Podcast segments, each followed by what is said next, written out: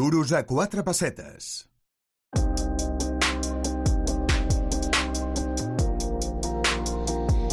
Y la verdad es que el tiempo vuela, amigos, y es que todos hemos alucinado un poco cuando hemos visto estos días que se han cumplido ya tres años desde esa declaración del estado de alarma, desde ese confinamiento, eh, desde esos dos meses largos que estuvimos todos sin salir de casa.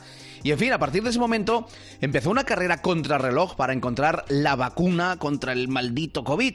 Una vacuna que llegó con éxito en un tiempo récord, que fue un gran ejemplo de colaboración público-privada, pero también hemos ido conociendo pues cómo en algunos casos estas eh, vacunas han tenido contraindicaciones o efectos secundarios no deseados. Y hoy queremos hablar de estos casos, que es verdad que porcentualmente hablando no son muy altos, pero, pero los hay, complicaciones con, con estas vacunas. Para ello queremos pues ir a nuestro gabinete jurídico de confianza, que son a porcentaje, el gabinete jurídico que no cobra si tú no ganas, y hablar con Jorge Fuset. Jorge, buenos días.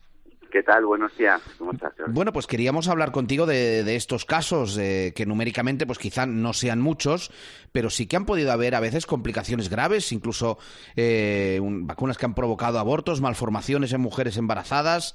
Eh, cuéntanos.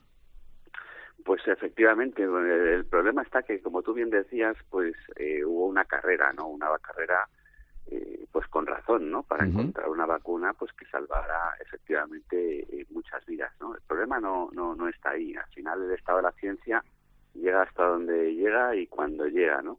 El problema es cuando el estado de la ciencia, con nuevos estudios, Sí. pues eh, desdice determinados protocolos, por ejemplo, en el caso de las embarazadas, que se venía a hacer un estudio conforme decía que no eran eh, peligrosas para la evolución del feto, ¿no? Pero sin embargo, eh, era un estudio que de alguna manera estaba sesgado o estaba mal hecho, ¿no? Y ha habido nuevos estudios que lo que eh, en definitiva reflejaban es que en las 20 primeras semanas, en las 20 primeras semanas, sí que había habido unos abortos pues en un porcentaje muy alto, ¿no? Ya. Superior al 80%, ¿no?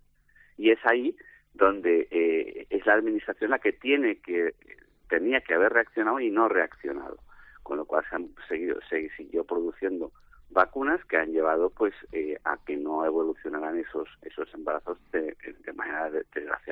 Claro, mm, a partir de ahí, pues gabinetes jurídicos como a porcentaje os habéis encontrado pues con, con un montón de casos. Y yo te quería preguntar, ¿las posibles indemnizaciones son distintas en casos de, de pérdida del feto o de nacimiento con algún tipo de minusvalía?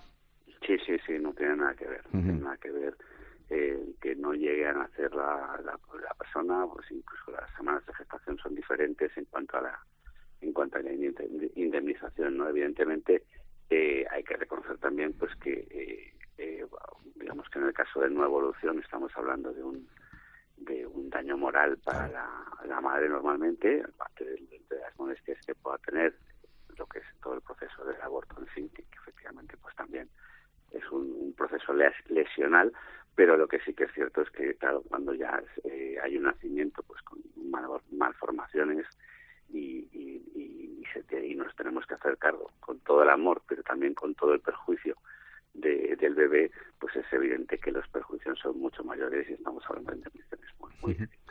Claro, y, y también existen, como decías, mm, reparaciones por daño moral, tanto a la mujer embarazada como a veces también a su pareja. Bueno, efectivamente, al final eh, son los dos padres los que pierden un niño, ¿no? Entonces, pues eh, el tema está ahí, ¿no? No, no no se le puede achacar a la administración en este caso que no, que, que, que, que no haga las cosas conforme al estado de la ciencia, pero cuando el estado de la ciencia avanza, los protocolos se tienen que actualizar. Y esas claro. advertencias eh, o esos procesos de vacunación masivos se tienen que modular a los perjuicios que claramente se están produciendo no Eh, según los estudios eh, más avanzados. Y es ahí donde podemos exigir esa responsabilidad de la administración o en su caso también de las de las propias farmacéuticas Claro, entiendo que uno de los momentos más complejos, más críticos de un proceso como este es pues saber qué tipo de análisis, qué tipo de investigación médica hay que realizar para poder concluir que una malformación es fruto de una vacunación.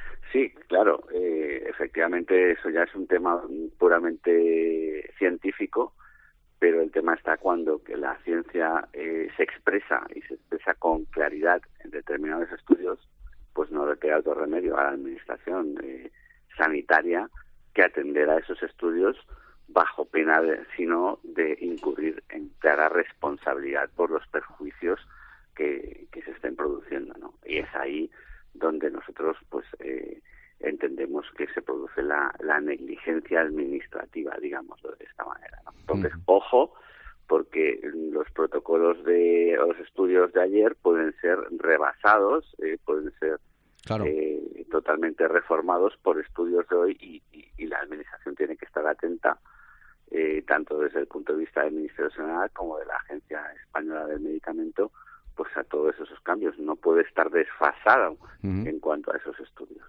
Sí, lo que está claro es que estamos frente a un debate médico jurídico, pues de una gran complejidad.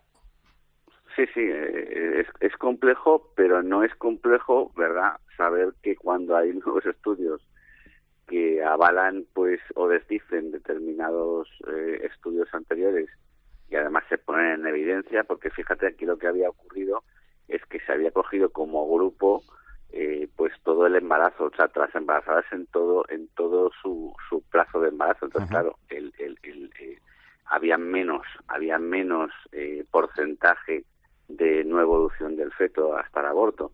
Pero cuando se eh, simplemente lo que se hizo fue estudiar las 20 primeras semanas, las 20 primeras semanas, ha sido cuando se ha evidenciado un porcentaje muy alto de abortos. Y es ahí cuando se debería haber reaccionado y no se ha reaccionado. Pues ahí están estos casos que, como os decía, pues por suerte, pues porcentualmente no son altos, pero se han dado y se siguen dando. Muchos de ellos llegan a manos de los amigos de a porcentaje, este gabinete jurídico que no cobra si tú no ganas y con el que os podéis poner en contacto, pues fácilmente, ya sea a través de su página web en aporcentaje.com o de los siguientes teléfonos, el 93 342 97 31, 93 342 97 31 o enviándoles un WhatsApp al siguiente número de móvil 645 56 88 08. 645 56 88 08. Jorge Fuset, muchas gracias por explicárnoslo. Muchas gracias.